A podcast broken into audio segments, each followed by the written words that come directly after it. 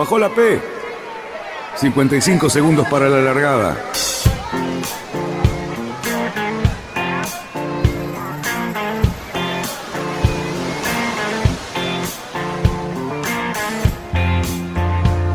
Así comienza Radionautas. Toda la información de la náutica argentina. Vamos bien, vamos bien. Orsa, Orsa, Orsa. Vamos bien. Orsa, Orsa, Orsa. 5, 4, 3, 2, 1. Largamos. Buenas noches, radionautas, ¿qué tal? Viernes, señores, viernes fresquito, fin de semana lindo, tal vez lluvias con un 40% para el sábado o un 60% para el domingo, o cualquier otra cosa, porque ya sabemos que nunca nos hace caso el servicio meteorológico. Así que bueno, vamos a empezar el programa de Radionautas de hoy con la ausencia del señor Cali Cerruti. Está navegando en este momento, yo me imagino, debe estar emponchado el hombre con el fresquito que hace parece que iba a volver antes. Algo le pasó. Pero no sucedió. Iba a volver a tiempo, pero no sucedió. Pero no, no sucedió. Así que bueno, lo vamos a esperar. Si llega y si no llega, lo iremos a buscar mañana, después de las 10 de la mañana. Después de las 10 de la mañana en el bar. Este, Exactamente. Bueno, Luchito, este, tenemos invitados muy especiales, así que te pido por favor que los presentes. La verdad que sí, muy, muy especiales porque eh, nos, hicimos rogar, nos estuvimos preparando, preparando en la semana para, para alargar esto. La verdad, información de primera mano. Esta información le vendría muy, muy bien, lo que nos va a decir Héctor y Diana. Le vendría bárbaro a Cali para poder programar bien y poder llegar al programa cuando hace estos cruceros, digamos. Exactamente. Para mí que no sale, bueno, nada, ya le vamos a conseguir una charla con ellos dos en, privado y así él puede organizar mejor sus, salidas. Eh, bueno, buenas noches, bienvenidos a, Radionauta a los dos y la verdad que muy, muy ansiosos de escucharlos, este, su, aventura, eh, va, varias aventuras, pero vamos, vamos por la principal y después ramificamos a todas las que ustedes tengan ganas. Bueno, gracias, gracias por, la invitación. Un, placer estar con ustedes. Muchas gracias. Bueno, eh, cuéntanos un poquito cómo nace esta idea de, primero cómo nace, pero después cómo se concreta, porque muchos hemos tenido muchas ideas muchas veces de hacer algunas cosas parecidas, pero se van quedando en el camino por ciertas razones. Eh, lo más importante es cómo ustedes pudieron materializar eh, estas caravanas estas salidas y, bueno, y, vamos a ver si nos juntamos. Adelante. Mira, mira hace algunos años eh, comenzamos con esta idea porque nos dimos cuenta que a veces en, la, en, la misma, en el mismo club o en, o en, el mismo, hasta en el mismo peine, no nos conocíamos con, con gente de otros barcos, de otras embarcaciones, y nos parecía muy raro todo, ¿no? Entonces, bueno, eh, armamos este grupo de Facebook empezamos a, mostrar las salidas que hacíamos y así nos fueron acompañando uno y otro amigo. En una oportunidad llegamos a Nueva Palmira y éramos más de 30 embarcaciones, o sea que ya ahí nos dimos cuenta que nunca más íbamos a navegar solos. Eh, fue muy, muy interesante y, bueno, fueron tantas las salidas eh, y tanto los amigos que se fueron incorporando que ahora cada vez que organizamos alguna expedición a algún lugar, siempre tenemos a alguien que nos está esperando. Y no, no solamente que nos está esperando para charlar y compartir un café, sino que también nos están esperando para darnos una mano, para ayudarnos con el combustible, para ayudarnos con la información de la zona, que es la más valiosa de todas, porque cada vez que salimos a navegar podemos llevar las mejores cartas, podemos llevar este, las mejores intenciones, pero la gente de la zona es la que más conoce, ¿no? Claro muy cierto, muy cierto. ¿Con qué, ¿Con qué embarcación hacen esto y cuáles son las embarcaciones que, más frecuentan estos viajes, ¿no? Mira, comenzamos a navegar con un motovelero, un Parodi de 1934, eh, muy interesante, un barco hermosísimo, muy, muy noble, en libertad. y realmente nos dio muchas satisfacciones. Eh, impusimos ahí un, un pequeño ítem que era que en todas las salidas se respetaba la velocidad del más lento, eh, como para que todos puedan mm, navegar en conserva y participar de la salida, cosa que se respetó en algunas ocasiones nosotros fuimos los más lentos.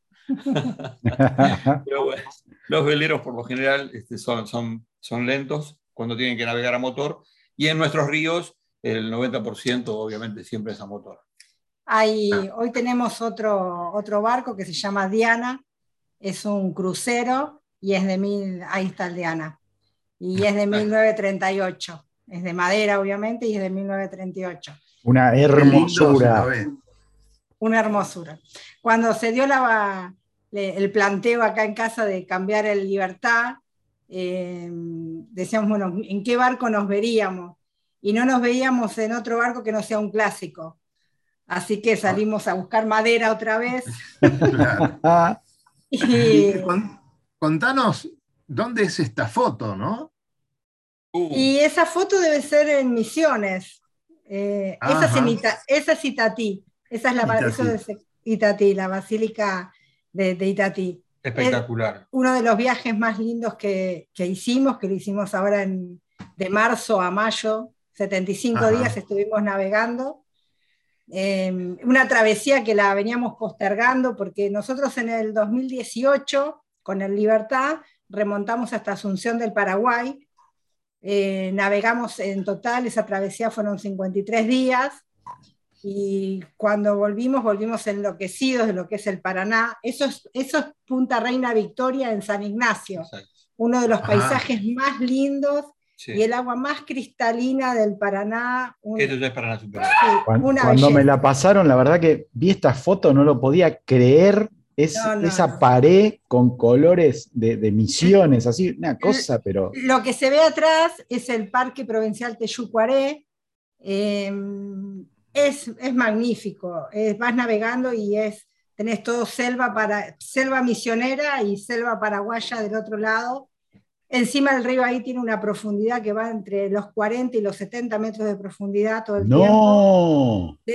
y más de 70 también. Unos remolinos que te juro... Impresionante. Impresionante. Ahora, como para ubicarse en, el lugar, ¿no? Vos fíjate esa, esa, gran pared de piedra que se ve ahí, eh, por momentos, ya cuando seguís remontando, acercándote a Iguazú, eh, te encontrás que de los dos lados tenés este tipo de, de, piedras y no tenés dónde amarrar. No, no hay dónde, dónde fondear como para poder pasar la noche. Y de acá más o menos tenemos todavía unos 380 kilómetros. O sea que mm, eh, ahí hay que tirar un cabo a, una rama de un árbol, hay que buscarle la manera de, amarrar entre las piedras, porque... Eh, ahí tenés piedra y ahí en, en la localidad de la ciudad de Puerto Rico eh, la verdad no teníamos dónde, o sea, lo que acá sería impensado que es fondear en el Paraná, allá fondeás porque no tenés alternativa y aparte, bueno, no hay tráfico eh, marítimo, ¿no? Pero tenés piedra de un lado, piedra del otro y algún banco de arena de, de 30 metros, ¿será? Y bueno, ahí vas. Al, banquito, de, al banquito de arena. y de, mucho cuidado. Y de pronto venís con 50 metros de profundidad 40 metros de profundidad y te acercás a la costa y de pronto de 40 tenés 4 metros. Claro.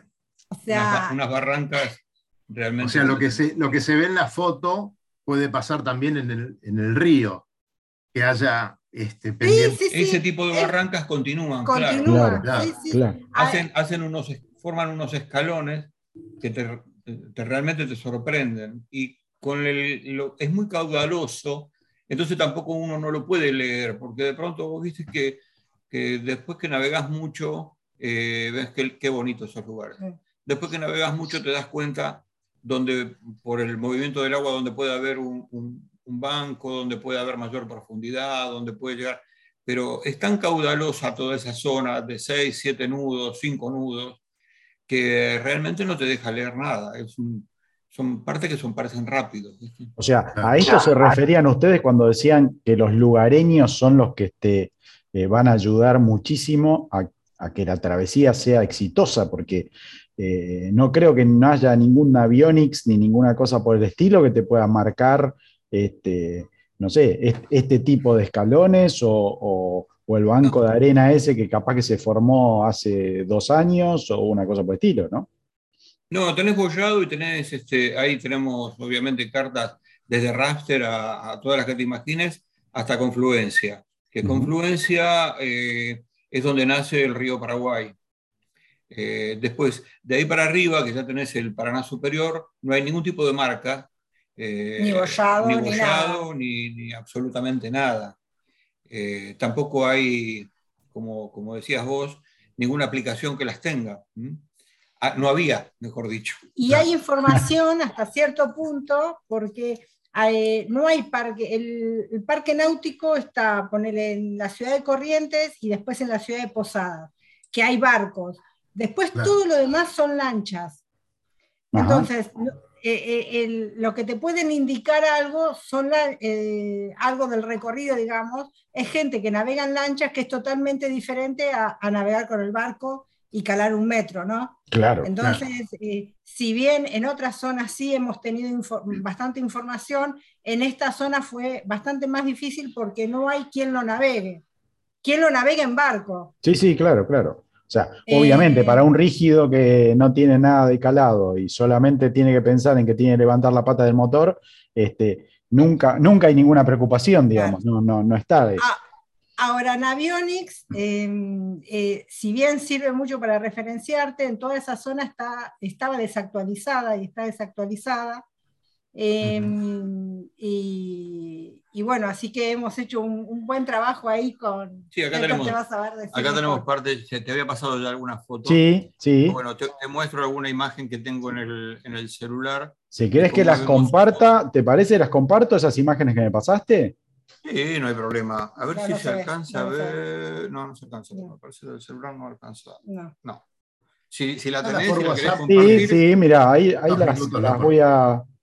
Estaría muy bueno como para que de pronto.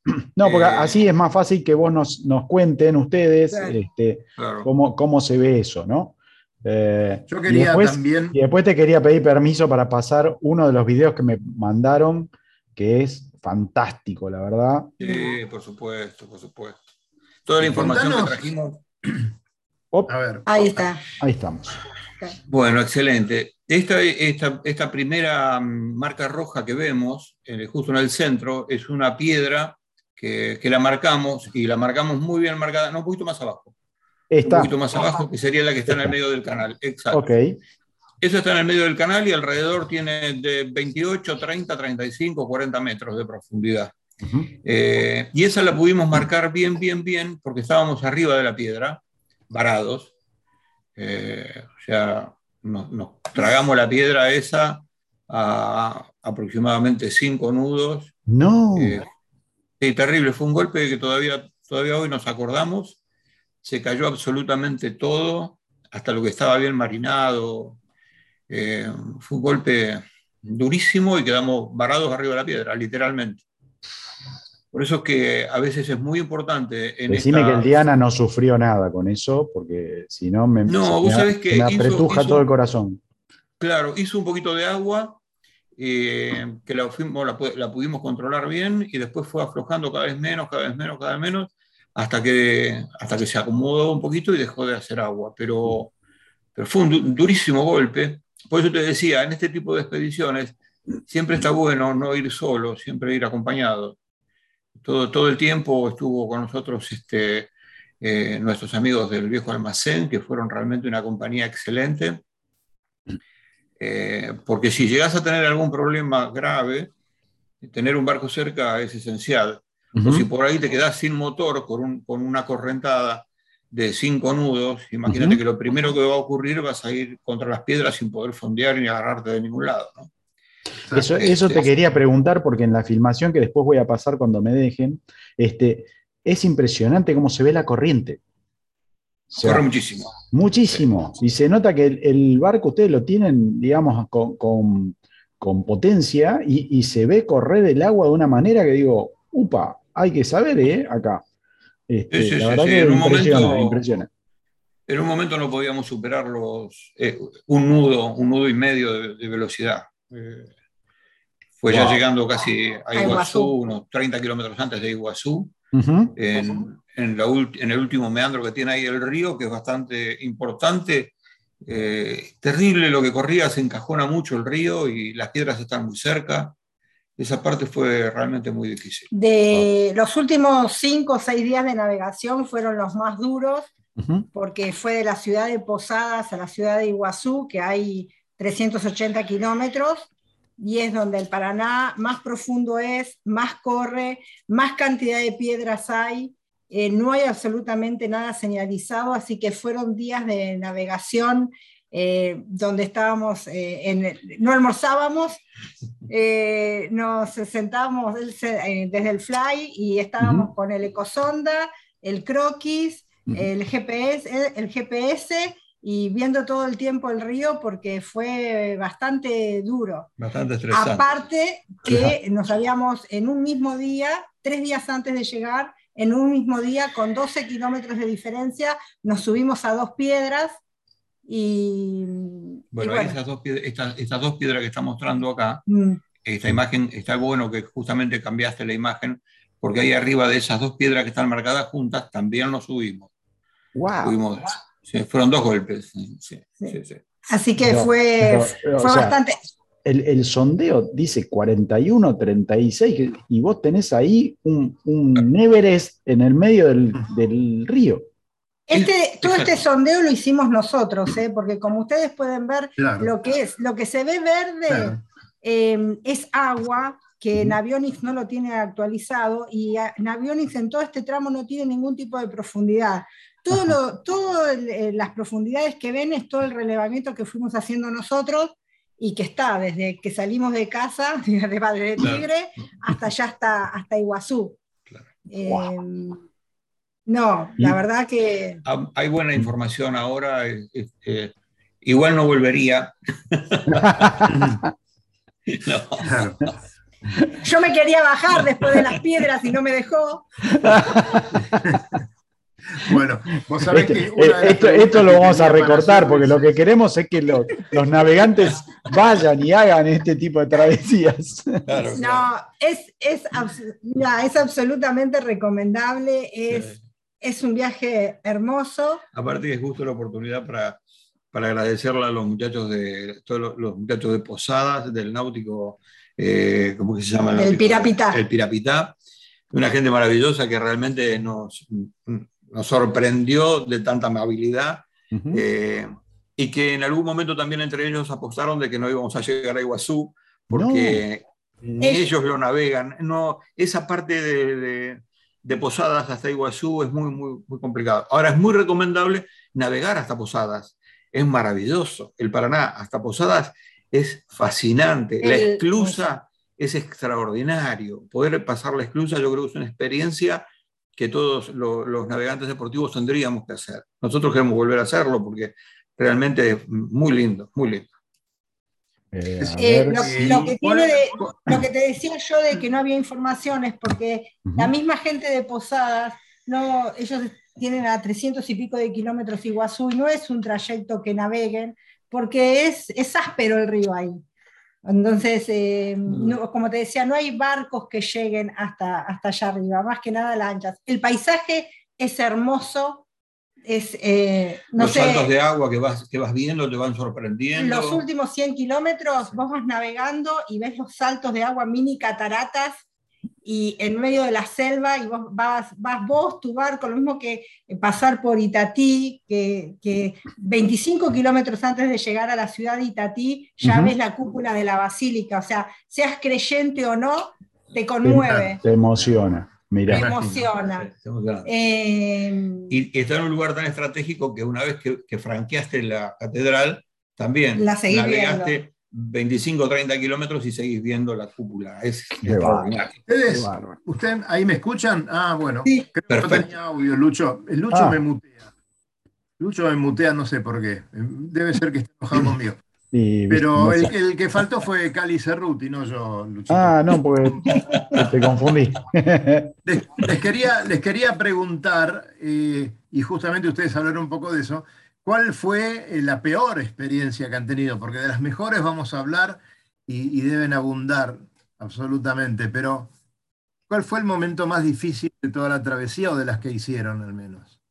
Y hubo, tuvimos un par de momentos complicados. eh, una noche, para poner un ejemplo, una noche que estábamos eh, amarrados como podíamos en un pequeño, muy pequeño arenal entre medio de las piedras, andaba Prefectura buscando en un operativo importante con, buques, con reflectores y con cosas, aparentemente buscando droga que, se había, que habían tirado al agua, o sea, fue una noche bastante intensa por el movimiento que hubo eh, en el río de, de, las fuerzas, ¿no? buscando y, luchando un poquito contra, contra ese, ese, tema, ese, tipo de cosas. Después recibimos muchos consejos con respecto a esto, como no tener luces encendidas por la noche, porque uno termina siendo un blanco fácil. Eh, no les gusta que, que, esté iluminado el río en ningún lugar, porque bueno, se ve constantemente el paso ¿no? de la frontera con botecitos, con motorcitos chicos, con remos, con lo que fuere, con bidones de combustible, con cubiertas, con todo lo que uno se puede llegar a imaginar, pero es constante y es, tanto, es tanta la distancia, eh, son tantos kilómetros que yo creo que es incontrolable. O sea, Claro. Eh, nosotros, bueno, extensa la frontera que es imposible. Que Muy intensa. Evitamos la, eh, que no, no, sacar fotos, porque obviamente también cuando ven una cámara fotográfica no les gusta, o cuando ven que uno está filmando con un teléfono o algo de eso, no está bueno. Después, con respecto a, la navegación en sí, fue muy difícil entrar a, a la ciudad de Ituzaingó, ahí nos, eh, nos amarramos al pontón y bueno, llegamos de noche por en medio de una tormenta. No era de noche todavía, pero se hizo de noche. Se hizo de noche por la tormenta y en sí fue que nos retrasó. Había de bajada, había un, un empuje y el canal era tan angosto allá en, cerca de Y tuvimos que esperar una hora eh, a, que, a darle paso. Y 1400 y pico, a darle, para darle paso al empuje y eso hizo que nos demorara una hora, que se, nos agarrara la tormenta y que llegáramos con una oscuridad total al, pontón de Ituzaingó donde no había ni una sola luz. Pero independientemente de eso, si es lo que más eh, complejo de la navegación, por lo menos para mí, fue el tema de las piedras. Para mí sí fue un antes y un después en, el viaje, las piedras, eh, porque mientras Héctor bajaba eh, con el auxiliar a ver cómo podíamos sacar el barco de arriba de las piedras, yo me quedaba arriba en el timón y Héctor dándome indicaciones de abajo. Eh, y, bueno, yo sentía el ruido de las piedras en el casco y en el quillote, así que eso fue bastante... Eh, sí, sí, porque lo que, sí, lo que uno piensa es que, es muy probable perder el barco en una situación como esa. Y claro lógicamente. Igual me llama la atención que no hayan nombrado nunca este, este momento como algo que les haya preocupado, digamos. A mí, si un visitante de estos me saluda, ahí sí que me pego la vuelta. ¿eh? Pasa que eran muchos. no, es una, eso fue todavía eh, antes de llegar a Empedrado y a Bellavista, esa zona, fabuloso. No, no te, no te da miedo, al contrario, te querés acercar para verlo porque es algo tan tan bonito, tan raro de ver para nosotros. Eh, no, al contrario, Héctor había bajado a Ringo.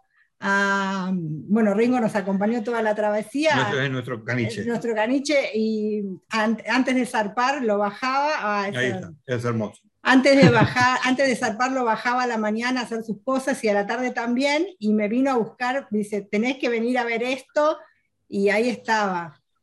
Y, a la noche, cuando con la linterna linterneaba por la isla, se veían todos los ojitos, no, te morís.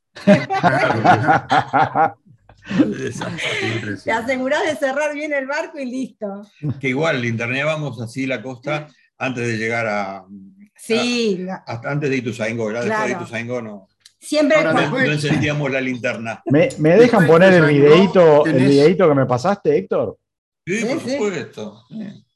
Este Después, puede ser. es el embalse, ¿no es cierto? En Ituzaingó está el la represa, sí. Claro. Eh, y el, ahí... lago, es fascinante. El lago de Yacyretá también es otra, otra cosa terrible. Eh, ahí está el viejo almacén. Sí. también aprovechamos para darle saludos ahí a Silvia, a, Fernando, a, María. Estuvimos cinco días en Ituzaingó esperando buen tiempo para poder cruzar eh, la represa, la esclusa, eh, porque todo el mundo allá te aconseja de que no tiene que haber viento. Esos son nuestros amigos que, nos fueron a recibir de sorpresa, no sabíamos allá en Iguazú. Eh, se tomaron el avión y fueron a esperarnos. Qué eh, y el lago tiene 55 kilómetros de, ancho y llega casi hasta la ciudad de Posadas. Eh, así y de la represa Posadas tenés 90 kilómetros. 90 kilómetros y es maravilloso. Nosotros estábamos acostumbrados a acá cuando uno remonta para el lado de Colón, de Concepción del Uruguay, el, famoso Paso Márquez sobre el río Uruguay, pero lo, ancho, es un mar, es un mar. Es un pequeño mar. Es un pequeño mar. sí, claro, lógico. Bueno, lo que queríamos resaltar también, que es interesante, ahí, está, ahí estaba rodando el viejo almacén, cosa que hacíamos todas las noches también por seguridad eh, qué lindo, qué lindas imágenes. Che, gracias por mostrarlo. La verdad, una eh, preciosura. Queríamos, resaltar de que cuando llegamos a la esclusa teníamos también muchos interrogantes. Y, bueno, eh, encontramos que está todo muy, muy bien organizado y este, administra el exclusado la prefectura de, de Ituzaingó. Cuando entras, cuando entras a la esclusa, te eleva 27 metros de altura y salís a ese pequeño mar. Eh, que tiene 45 kilómetros de ancho por 90 hasta llegar a Posadas. Una vez que estás ahí arriba, no tiene que haber viento, porque si tenés un poco de viento, eso se complica muchísimo. Eh, se pica mucho más hasta que el río de la Plata, cosa que nosotros hemos navegado y ustedes y lo conocemos perfectamente. Eh, se han hundido muchos barcos ahí. Tenemos unas profundidades que oscilan entre los 25 y 30 metros. Y también hay un lugar donde podemos navegarlo, que se llama, si uno lo va a cruzar por el centro, se llama el Paso del Jesuita, eh, que también hay que respetarlo porque si uno se sale de ese Paso del Jesuita, se puede encontrar con eh, los, troncos de los árboles que cortaron en su momento cuando inundaron ese embalse. ¿viste? Entonces, bueno, es otro peligro que también hay. Bueno, este Paso del Jesuita nos pasó el track un amigo de Posadas, eh, ¿cómo es que se llama? Armando. Eh, que bueno, ahora justamente le entregaron el, barco, que está recontento, lo va a venir a buscar en estos días. Y nos pasó este track que fue genial, realmente lo pudimos navegar de manera impecable y llegamos muy bien. La diferencia entre ese, ese camino del jesuita a la otra ruta es que te ahorras como unos 30 kilómetros. Eh, pero mm. vas, en el, vas por el medio del lago y no ves costa. Eh, pero es muy, muy bonito también. Lo que sí también aprendimos en este viaje eh, es que no, yo no tenía idea así cuando se habla de Yacyretá, eh, lo que significa, siempre lo vi relacionado al lado de Ituzaingó, pero el lago hizo que ellos tenían, toda la zona de Posadas tenía un delta maravilloso como tenemos nosotros acá, y han perdido absolutamente todo, no le ha quedado lugar para navegar a la gente de Posadas más que el, lago es casi como que le llega a la puerta de la ciudad. Entonces, todas esas islas que han quedado inundadas en estos últimos 20 años, porque recién en el 2011 em, el, lago llegó a la cota eh, y bueno, o sea, a ellos le, ha provocado un daño terrible porque en, cuanto a la navegación, ¿no? más allá de otros daños, eh, le ha quedado el lago y para arriba no pueden navegar, navegan, pero navegan 25 o 30 kilómetros porque después es la zona más compleja del Paraná. Eh, y otra cosa que hemos aprendido es la isla Pipé, que está frente a la ciudad de Ituzaingó, que es una isla argentina que está rodeada, rodeada de aguas paraguayas, discutidas por el cambio del canal y hay una ciudad que se llama San Antonio, que es, eh, hoy es municipio, en su momento perteneció a Ituzaingó. No sabíamos que estaba habitada esa isla. No, que había una ciudad que, que con todas las funciones de ciudad y que solamente te podés, eh, podés ir a través de una lancha, ¿no? Ajá. Eh, así que... Está justo, justo frente a Ituzaingó y frente a la represa. Claro. Es muy, muy interesante esa isla. Es bellísima. Hay mucha ganadería, la gente vive del del cuidado de los animales y demás. Muy interesante, muy lindo lugar. Bueno, ustedes comentaban que subieron cuando pasaron hacia la represa 27 metros. O sea que eso, es lo que inundó todo, ¿no es cierto? Claro. Así que, claro, por supuesto. Bueno, ahí justamente donde está hoy por hoy la represa, ¿no? Sí, sí. Donde está la represa es ahora, eran los saltos de Pipé. Ahí, está, ahí está, perdona, ahí, está, la esclusa que te digo que te impresiona, te, emociona. Cuando empieza a llenarse de agua, los borbotones de agua que hace que parece como que el agua esté hirviendo. Ay, Dios. Pero está muy bien, muy bien organizado. Está muy, muy bien organizado. Ahí está el viejo almacén. Eh, ah, fabuloso. Porque vos, la autorización para cruzar, vos le pedís a Ituzaingó, pero una vez que te amarrás en el muelle de espera, ya ahí tenés que esperar las indicaciones de eh, la gente de Yacyretá, que es la que se encarga del exclusado. Una vez que, que, pasás la exclusa, Eso eh, sí, una vez que pasás la exclusa, ahí otra vez vuelve a tomar el control la prefectura. Y prefectura que obviamente te va escaneando todo el tiempo, eh, realmente muy, muy amables, muy atentos. Eh, yo creo que eh, una vez que pasamos a Nicolás de los Arroyos fue que la prefectura empezó como que a prestarnos un poquito más de atención y, a cuidarnos. Ahí están los saltos que te decimos, ¿ves? Ahí, ahí se ve uno de los saltos. Así todo el tiempo, más, más, grandes, más chicos, así todo el tiempo. Es una belleza. La verdad, una hermosura. ¿eh? Una belleza. Bueno, y el que quiera eh, hacerlo, eh, nosotros tenemos, está a disposición toda la información, obviamente totalmente gratuito, nosotros esto lo hacemos de manera totalmente desinteresada. Eh, acompañarlos, no nos comprometemos en acompañarlos, porque ya lo hicimos. Vayan solos, no busquen la piedra solito. Hasta posadas vamos, no hay problema. Y vos sabés que yo te estaba contando que nosotros en el 2018 remontamos hasta, hasta Asunción y cuando volvimos nos encantó y dijimos vamos a, a volver y vamos a hacerlo, pero esta vez hasta Iguazú y Héctor dice, bueno, si vamos a volver tenemos que cambiar el barco por un barco un poco más rápido. Eh, y así fue que apareció el Diana, porque si no en Libertad creo que no lo hubiésemos cambiado. Y pasa que si eh, con un barco un poco lento tenés que navegar de noche, y ya navegamos de noche todo lo que queríamos navegar de noche. Ya no navegamos de noche ni con mal tiempo. Ya no queremos. y, y después, después lo íbamos a hacer en el 2020 el viaje, apareció el tema de la pandemia, eh, después la bajante, y después dijimos, bueno, aunque era el momento. Era el momento, vamos a hacerlo porque si no es como cuando arrancó ahora el programa, vos dijiste que a veces uno proyecta y va quedando y lo va postergando y lo va postergando, y dijimos, bueno, vamos a hacerlo porque si no lo hacemos ahora, capaz que después no lo podemos hacer. Y es recomendable también para los veleros, ¿eh? Eh, remontar el Paraná está muy bueno porque remanseando, uno siempre le encuentra, le encuentra la manera. Aparte, bueno, el navegante tiene paciencia, la, velocidad no es algo que nos quite el sueño. Si el velero es un poco lento, llevará un poco más de tiempo, pero, pero que se llega, se llega. Claro. Muy, muy recomendable.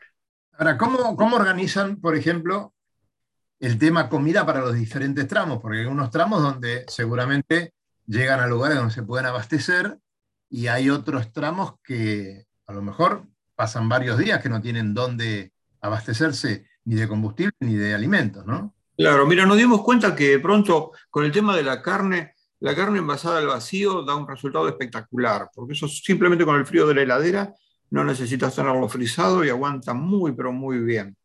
Y después, bueno, acá el especialista. Nosotros pusimos, eh, equipo, cuando armamos el barco, que ya sabíamos que íbamos a hacer esta travesía, Em, hicimos una modificación en la cocina, pusimos una heladera grande em, y para estar cómodos y poder hacer justamente travesías largas.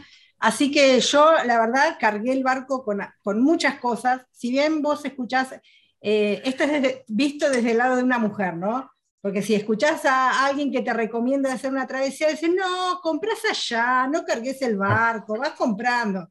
No, no es así. ¿Por qué? Porque habitualmente cuando llegas a puerto, el hombre, en este caso de Héctor, se queda haciendo en el barco lo que hay que hacer para seguir navegando y es la mujer la que sale a hacer las compras. Y vos no siempre te amarrás o te fondías en un lugar cómodo. Entonces, cuanto menos cosas traes, es mejor para uno, ¿sí? Porque si no, el hombre te dice, no, compras allá. No, no, no, no, no, chicas. Compran todo lo que se pueda meter en el barco, se mete cosas que después sí vas comprando, eh, bueno, el fiambre, queso, esas cosas que, de tantos días y algo muy importante también, que es recontra aconsejable, es la, planta de ómosis inversa para eh, filtrar el agua del río. Entonces no tenemos que andar renegando con los bidones de agua potable o andar cargados con mil litros de, agua potable para, navegar. Ah, con los filtros estos de osmosis, nosotros ya hace como seis años que estamos navegando y no cargamos nunca más agua en, ninguna marina, en ningún club. Eh, utilizamos el agua del río directamente para todo y funciona bárbaro, anda muy bien. Así ¿Dónde que hacen son... base ustedes acá? ¿Dónde, ¿Dónde tienen el barco? En Villa La Nieta, en la guardería la guardería.net se llama, ¿no? Sí, sí, sí. sí, O sea que bueno, y ahí... el, punto, de partida. El punto de partida. Sí, sí, casi como sería el punto de partida, sí. Y tenemos un muellecito ahí en el kilómetro 61. 61, ¿es? Sí. Sí, eh, que bueno, lo, utilizamos justamente para, para poder este, arribar y salir, eh, lo utilizamos, utilizamos ese muellecito. Claro. ¿Y Después combustible, perdona, combustible, eh, en esta oportunidad eh, eh, nosotros tenemos 300 litros, más o menos 300 litros, y hemos llevado bidones por las dudas, pero no, cuando nosotros salimos en marzo no había problema con el gasoil y el combustible. El problema era la bajante. Entonces llevamos bidones extras por si no podíamos llegar a entrar a alguna ciudad a hacer combustible. Pero bueno, tuvimos la suerte o la bendición de que 15 días antes que nosotros zarpemos empezó a llover, eso hizo que subiera los niveles del río, así que pudimos entrar en todas las ciudades que teníamos programadas. Y combustible tuvimos problemas no por distancia, sino por que fue justo el tema del desabastecimiento. Bueno, si bien hemos conseguido, porque como te dice Héctor, a donde llegás tenés un amigo que conoce a alguien o te lleva, y entonces eso no hubo problema. El grupo realmente nos sorprendió con respecto al combustible, no nos faltó en ningún momento, no nos faltó nada, ¿no? Pero siempre se acercaba a alguien eh, que nos estaba siguiendo a través del grupo de Facebook, genial, o sea, superó las expectativas eh, y no nos faltó combustible a pesar de que no, no se conseguía. Eh, un, detalle que veía ahí en las imágenes y, quería reflotarlo, pescarlo para que ustedes nos comentaran un poco más. Con, los eh, auxiliares, los botes auxiliares, esos que se ven en el video, alcance y sobra, digamos, está más que bien, porque parecen, digamos, unos inflables no muy grandes, y, uno dice, bueno, con esa costa uno tiene que irse moviendo para un lado y para el otro, que comentaban ustedes, para hacer una compra, para ir a buscar combustible, qué sé yo, pero eh, eh, se, movieron sin problema con ese tamaño, está perfecto. Sí, anduvimos bien. Mira, yo armé un semirrígido de 3 metros 50, que es el ah. que se ve ahí en las imágenes, con un, con un Honda 20.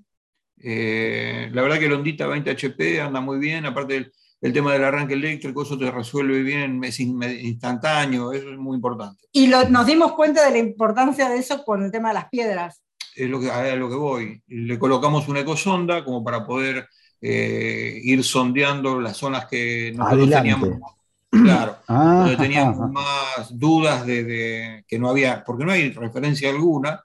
Eh, habíamos conseguido un croquis hace, hace poco más de un año, habíamos conseguido un croquis eh, paraguayo que nos ayudó muchísimo, pero bueno, el papel vos viste que mucho te puede dar una, una referencia hasta ahí, pero es un croquis. el, GPS no es, un croquis. No es más que un croquis, exactamente. No te tiene en el lugar exacto, eh, siempre estás corrido. y el bote nos sirvió mucho. Aparte que también sirve tener un auxiliar en estos casos que tenga un poco de potencia, porque si bien no podés controlarlo de subida, si tenés algún problema, que te quedaste sin máquina o algo, lo podés ir controlar de bajada. Con el auxiliar de bajada, yo el barco me lo, llevaba de última hasta, hasta un lugar seguro, sin, tener que eh, correr el riesgo de, de llevarme por delante alguna piedra o algo en la costa o, claro, algo Nosotros estuvimos casi tres años preparando este viaje. Eh, así que después cuando volvimos el balance fue que cada cosa que hicimos, hasta ponerle una ecosonda al auxiliar, todo sirvió y todo lo utilizamos en, eh, en distintas situaciones. Así que, bueno. Eh, mm. y, cuénteme un poquito, porque una preparación de tres años, más allá de que justo los, los agarró ahí la pandemia, como nos, bueno, nos agarró a todos, ¿no? La pandemia, pero digamos que, justo les hizo un impasse un poco más largo. Pero esa preparación, más allá de la idea inicial de decir, che, vamos de este punto a este punto y agarras un par de cartas y miras un poco el avión y qué sé yo, ¿en qué consistió, digamos? ¿Era calcular mucha logística de cuánto alimento llevamos o tuvieron que hacer este, arreglos, o sea, ya sabían que tenían que hacer arreglos en el crucero para poder hacerlo, o sea, más o menos de, qué estamos hablando. Sí, los arreglos estaban más o menos, este, ya los teníamos más o menos calculados porque, bueno, ya habíamos hecho varios viajes así de muchos días y, sabíamos las cosas que necesitábamos. Eh, con, con, respecto a la comida, le calculábamos aproximadamente la cantidad de días, lo mismo que también le calculamos la cantidad de días a las latas de cerveza. Eso fue 180 latas de cerveza creo que llevé, no sé cuántas botellas de champán, gaseosa, bueno.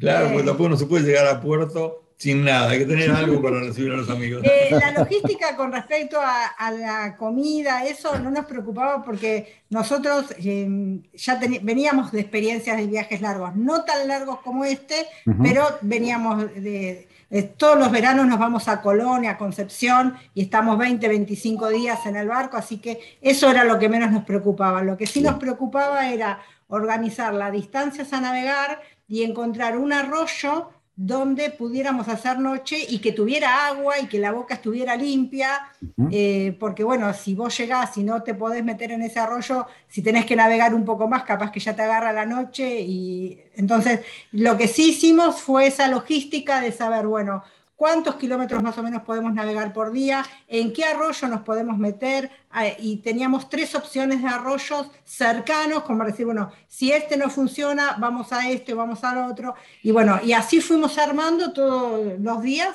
hasta... Y algo que me resistía, porque por lo general, y ustedes lo saben mejor que yo, los que navegamos hace mucho tiempo, eh, nos gusta mucho la carta de papel, y a veces la electrónica es como que nos gusta, pero no tanto, y menos este, estar en el Google Map.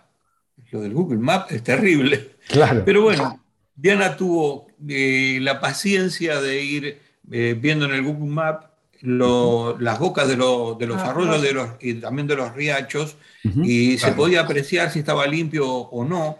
O si tenía agua. Claro, entonces, bueno, eso fue una muy buena referencia para tener en cuenta. ¿eh? Es muy, muy mm. buena referencia. Lo que hubo tanta bajante, las fotos estaban bastante actualizadas también, Ajá. y así se veía muy, muy bien. Y no nos falló ninguno. Todos los lugares. Bien ahí, bien ahí. una, una consulta sobre posadas. Cuando llegaron, nos dicen que la gente de ahí no navega hacia arriba del Paraná. Mm. Eh, ¿Cuál es el inconveniente? Además que el Paraná ahí se hace bastante más estrecho, ¿no?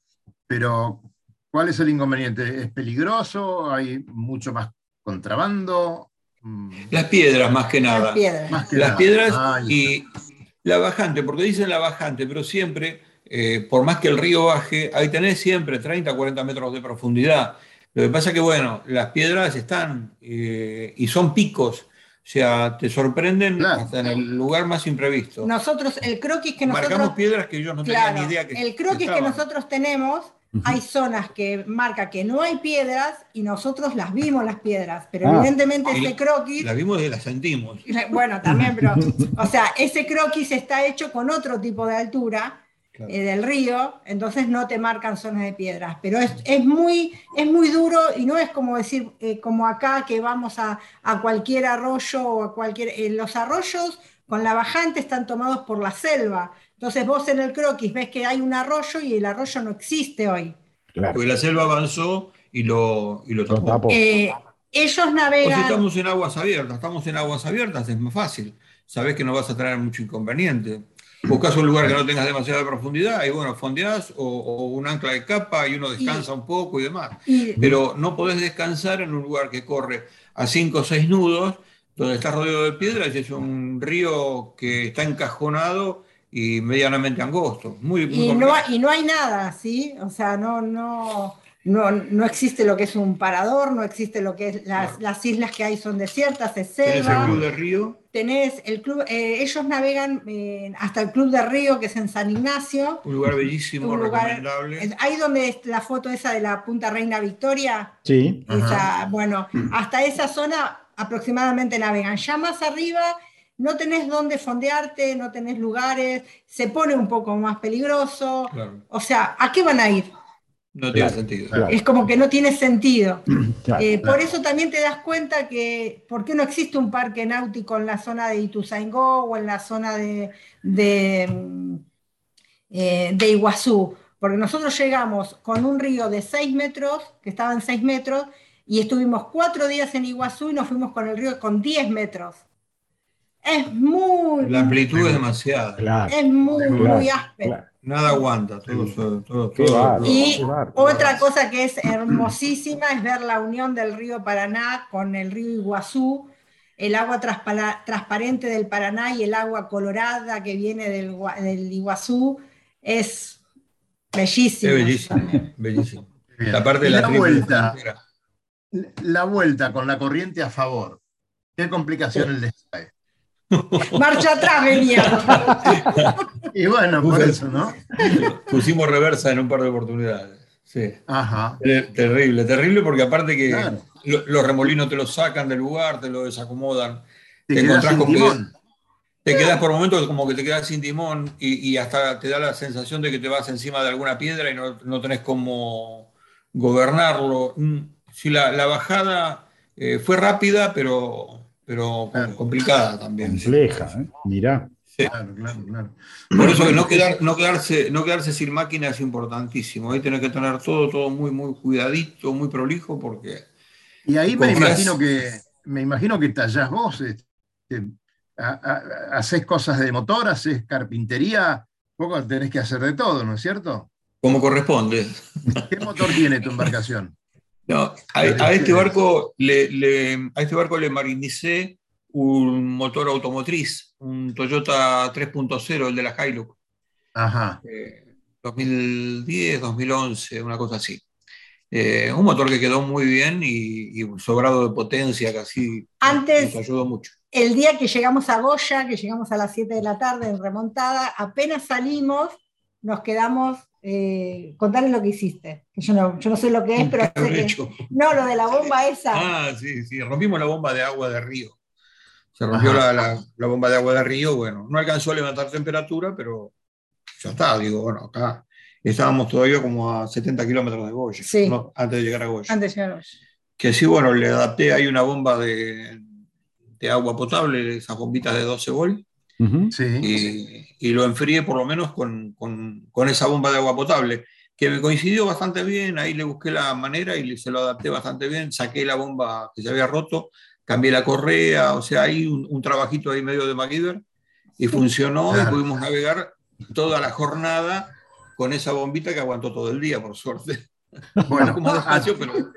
Atenti, aventureros, porque si no tenés estas actividades, este, se te complica mucho más, ¿no es cierto? Y no, tenés que... Eh, porque cualquier ruidito del motor sabes que puedes intervenir y que algo vas a, sacar en limpio. Aparte cuando... Algo de mecánica uno tiene que saber para hacer este tipo de, travesías porque es, cosa normal, los fierros este, siempre tienen algún, ah, pueden tener algún problemita, por ahí no, por ahí no, pero bueno. No solamente de mecánica, porque los primeros, estás todo está viviendo en el barco las 24 horas por tantos días, así que que se afloja la abrazadera del termotanque, que la manguera que del baño, que no la planta que no hace agua, que, o sea, Sí, el jardinero que no viene. Claro. ¿no? El, los, primeros diez días te los primeros 10 días te las pasás solucionando todas cosas que detonan hasta que, bueno, el barco como diciendo, bueno, no tengo alternativa y, tengo que funcionar. El barco dice, a esto no los convenzo, así que mejor vamos para donde quieren. porque... me, van a, me van a llevar igual, así que... A ver, ¿pescaron algo? ¿Pescaron algo? ¿No? Soy un fracaso. Pescando soy un fracaso. Realmente reconozco que soy un fracaso. Mira que estuvimos en, los lugares. Mirá que pasaste por Goya, pasaron por Itaibaté, pasaron por lugares donde el surubí está acá estoy. levanta la mano. No. Comprado, comimos comprado. Comprado. Se acerca, se acerca un, buen hombre, un pescador de ahí, de, un pescador de diamante, en una canoa, saludando soy del grupo, hola, ¿cómo les va? Los, los estoy siguiendo. Realmente esas cosas te, emocionan, ¿viste? Bueno, y le compré un dorado. Y, de, bajada fue que le compramos el... surubí. No, no, el pacú. Ah, la, boga, la boga. Y de bajada, otra vez nos, metemos, nos metimos en ese riacho a hacer noche y le compramos una boga que también salió riquísimo. Que la hizo el viejo almacén. La compartimos, sí, obviamente. La cocinaron ahí en el viejo almacén. Sí, sí, sí. Competían, ¿no? Un poco, porque ya lo tuvimos al, viejo almacén y, nos contaba como que muy buen cocinero, parece ser que. No, una maravilla, una ah, maravilla. Pero, pero, aparte profesional. ¿Hacían competencia o.? No. no. No, no, pero nada. Me Le dejábamos ganar todos los días. No, querían que coma salsa blanca, a mí la salsa blanca no me gusta. Bueno, la verdad que es, atrapante todo esto, es maravilloso. Nos quedamos con todas las imágenes que, deben tener ustedes en, el recuerdo. Y, cuál es el proyecto que tienen inmediato? ¿Qué, ganas de hacer? ¿Qué cosa tienen? Bueno, inmediato tenemos, eh, tenemos Nueva Palmira, el fin de semana largo de octubre. De octubre.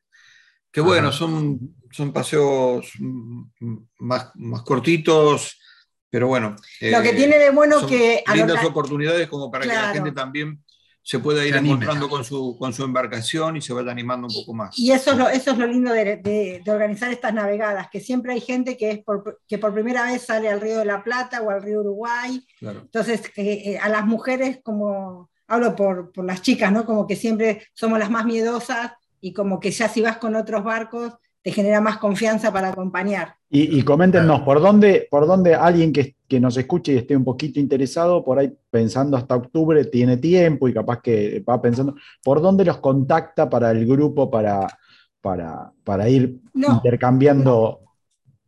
Nos pueden mandar mensajes navegando con amigos, él está como Héctor Libertad, yo Diana Mariño, y ahí coordinamos y contestamos. Ahí se, arman los eventos, eh, después cuando eh, unos días antes de la salida, una semana antes, una cosa así, se arma un grupo de WhatsApp donde la gente puede preguntar y consultar todo. Eh, organizamos de vez en cuando también alguna reunioncita de capitanes como para que de pronto saquen sus dudas los que todavía no, no lo navegaron. eso también está bueno. y elegimos Palmira porque es el puerto uruguayo con más fácil acceso. La realidad es esa ahí siempre tenemos agua y, la dársena es muy cómoda. Y después, a principios de enero, los primeros días de enero, vamos a ir a Colón otra vez, a Concepción del Uruguay y Colón. Este año, este año en febrero fuimos 18 barcos, 9, veleros y 9 cruceros. Estuvo muy bueno, así que... Sí, muy bueno. Es muy recomendable esa travesía para los veleros principalmente, porque el río Uruguay es un río muy manso, muy tranquilo, porque tiene poca caída, eh, más, de, más, más llano, no, no, corre tanto. Entonces el velero se puede desplazar mucho mejor. Eh, si tenemos agua, queremos llegar al Parque Nacional del Palmar, que ya lo hicimos, es muy, muy bonito. Llegar al, al, al Palmar es realmente muy, muy bonito. Que así, bueno, pasaríamos por Lievi, que también es otro pueblo muy pintoresco y aparte los, bancos de arenas y las playas que hay, eh, sobre todo Uruguay. Arena blanca. Estamos preparando una, travesía parecida. Vamos a ir a correr la regata de la meseta Artigas, ya lo hemos hecho en otras dos. Uh, qué lindo. En abril. Así que si andan por esos, por esos lados, va a ser lindo porque siempre hay como casi 100 embarcaciones bajando desde, este, desde el, ¿cómo se llama? Desde Arroyo Malo, donde se neutraliza. Claro, claro el Arroyo Malo es el lugar que nosotros elegimos como excelencia para fondear cuando vamos al, Parque Nacional del Palmar. Y que bueno, que es justamente donde entran todos los veleros cada vez que hacen la regata. Claro. claro. Hermoso, hermoso. Así que de malo, de malo no tiene nada ese No, no, buenísimo. Buenísimo. Es muy lindo ver cuando.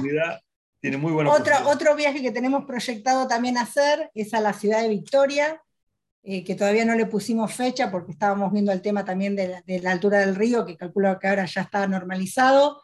Eh, mm, ir todo por el Paraná Pavón y. Navegar las, islas Lechiguanas. Navegar todas las Lechiguanas. Eh, Esa zona es fascinante también porque tiene mucha fauna. después el, el, el Barrancoso. El Barrancoso, hay muchas playas de arena también muy lindas y, lindas barrancas. Y ya después volver por Rosario. Pero bueno, lo estamos armando. Y después de bajada, directamente bajar por el Paraná, que nos trae. Y una cosita más. Claro que sí. que el año pasado, que si quieren en otra oportunidad les contamos, el año pasado navegamos hasta la ciudad de Puerto Ruiz, navegamos el río Gualeguay, que es un río que no navegan los, las embarcaciones deportivas. Ah, eso fue fascinante. Y estábamos con esto de la cuarentena y todo, y como uno buscando nuevos destinos. Eh, fue un viaje hermosísimo eh, de 10 días, y, bueno, el Paraná y las Lechiguanas, el río Gualeguay, la, la, fauna que tiene el río Gualeguay es increíble, porque es zona ganadera, no hay eh, todos los pesticidas que se usan para claro. Así que no, no, es para la agricultura. Así que. Los, los pájaros, la naturaleza ahí es. Es otra experiencia hermosísima. Puerto Ruiz. Eh, Héctor, ¿sacaron el barco ya para ver el daño que produjo la piedra esa? El, primero de agosto lo saco. Ah, lo sacaste el primero de agosto.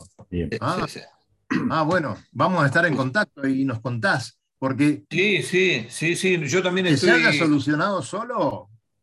Eh, no, no se soluciona solo. No, no, lo tengo que sacar y quiero, quiero justamente fotografiarlo al fondo y ver a ver cuál fue el impacto que, produjo. Claro. Ahora lo que, me llama, lo que nos llama la atención es que eh, hace casi 90 años estaban construyendo estos barcos que realmente resistían. Estos fueron dos golpes mortales para un barco Ustedes lo saben. Sí, sí, sí. Eh, increíble, unas estructuras muy buenas. El barco no se arregló solo, pero este, se la bancó bien. Exacto. Y evidentemente, evidentemente también creo que eh, en algún momento perdió, o sea, si, estuvo ingresando, luego dejó de ingresar agua, se acomodó algo ahí. Y bueno, habla muy bien de ese, de ese casco, ¿no? Sí, sí, sí, se hinchó la madera y, claro. lo que tiene que, bueno, eh, viste que en una época los, los, barcos eran de madera dura, eran madera, eh, o sea, los cascos mucho más pesados, y después con, con, la incorporación del casco de cedro, este es de nuestro compañero. Sí, sí. Quiere decir un par de cosas, pero no lo estamos dejando, pero bueno. Mejor que no diga nada porque ladra. Este, cuando se incorporó el cedro, se alivianaron muchísimo y muy resistente. Eh, aparte que, bueno, tiene la flexibilidad que a veces necesita para no romperse. Claro, eh, exacto. o sea, se golpea pero se acomoda. Señores, la verdad, eh, buenísimo, buenísimo. Teníamos unas cuantas cosas que comentarles sobre este, los mini, que Luisito trabajó mucho en la semana, también los IMOCA, con muchas novedades, pero bueno, ante la falta de, nuestro comentarista especializado, Fabián, eh, lo vamos a dejar ahí. Y les agradecemos muchísimo esta hora que tuvimos con ustedes. Nos vamos a volver a comunicar y va, todos eh, los comunicados que quieran dar ustedes, háganoslo saber, que nosotros los vamos a pasar los viernes, porque realmente que la gente se entusiasme con esto va a ser maravilloso y me imagino que alguna vez estaremos por ahí, si lo convenzo a Luis, de comprar una embarcación a motor. Vamos, Luisito. ¿Cómo no? Va a ser un placer realmente. Y no hace falta. Con el velero pueden venir perfectamente. Son, son travesías, son navegadas increíbles. Esto, como decimos siempre, es sin fines de lucro, es entre amigos, es para compartir absolutamente todo, para ayudarnos. Y, lo que rescatamos el, ahora el Día del Amigo, justamente, fue que logramos esa particularidad, ¿no? De que de pronto uno que tiene una embarcación rápida eh, nos espere, o nosotros estar esperando a otros, estar ayudándolo, encontrarnos con que de pronto estamos con el auxiliar desembarcando y embarcando y dando una mano constantemente. Eh, se logró una camaradería asombrosa.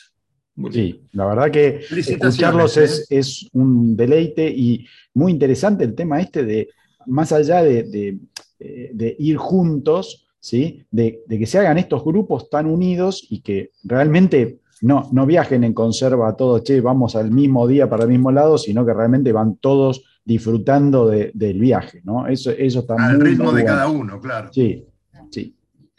Bueno, señores, nos tenemos que ir. Gente. 2001. Esto va a seguir, vamos a seguir conversando. Qué pena que se lo perdió Cali. Se lo perdió Cali.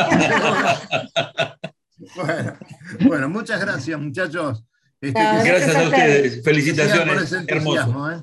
Muy bueno, el trabajo que realizan. Muchas gracias. Gracias, gracias. Gracias. disponga usted de la finalización del programa. Nosotros decimos, nos vemos en el agua como siempre y que pasen un gran fin de semana. Y el viernes estaremos aquí.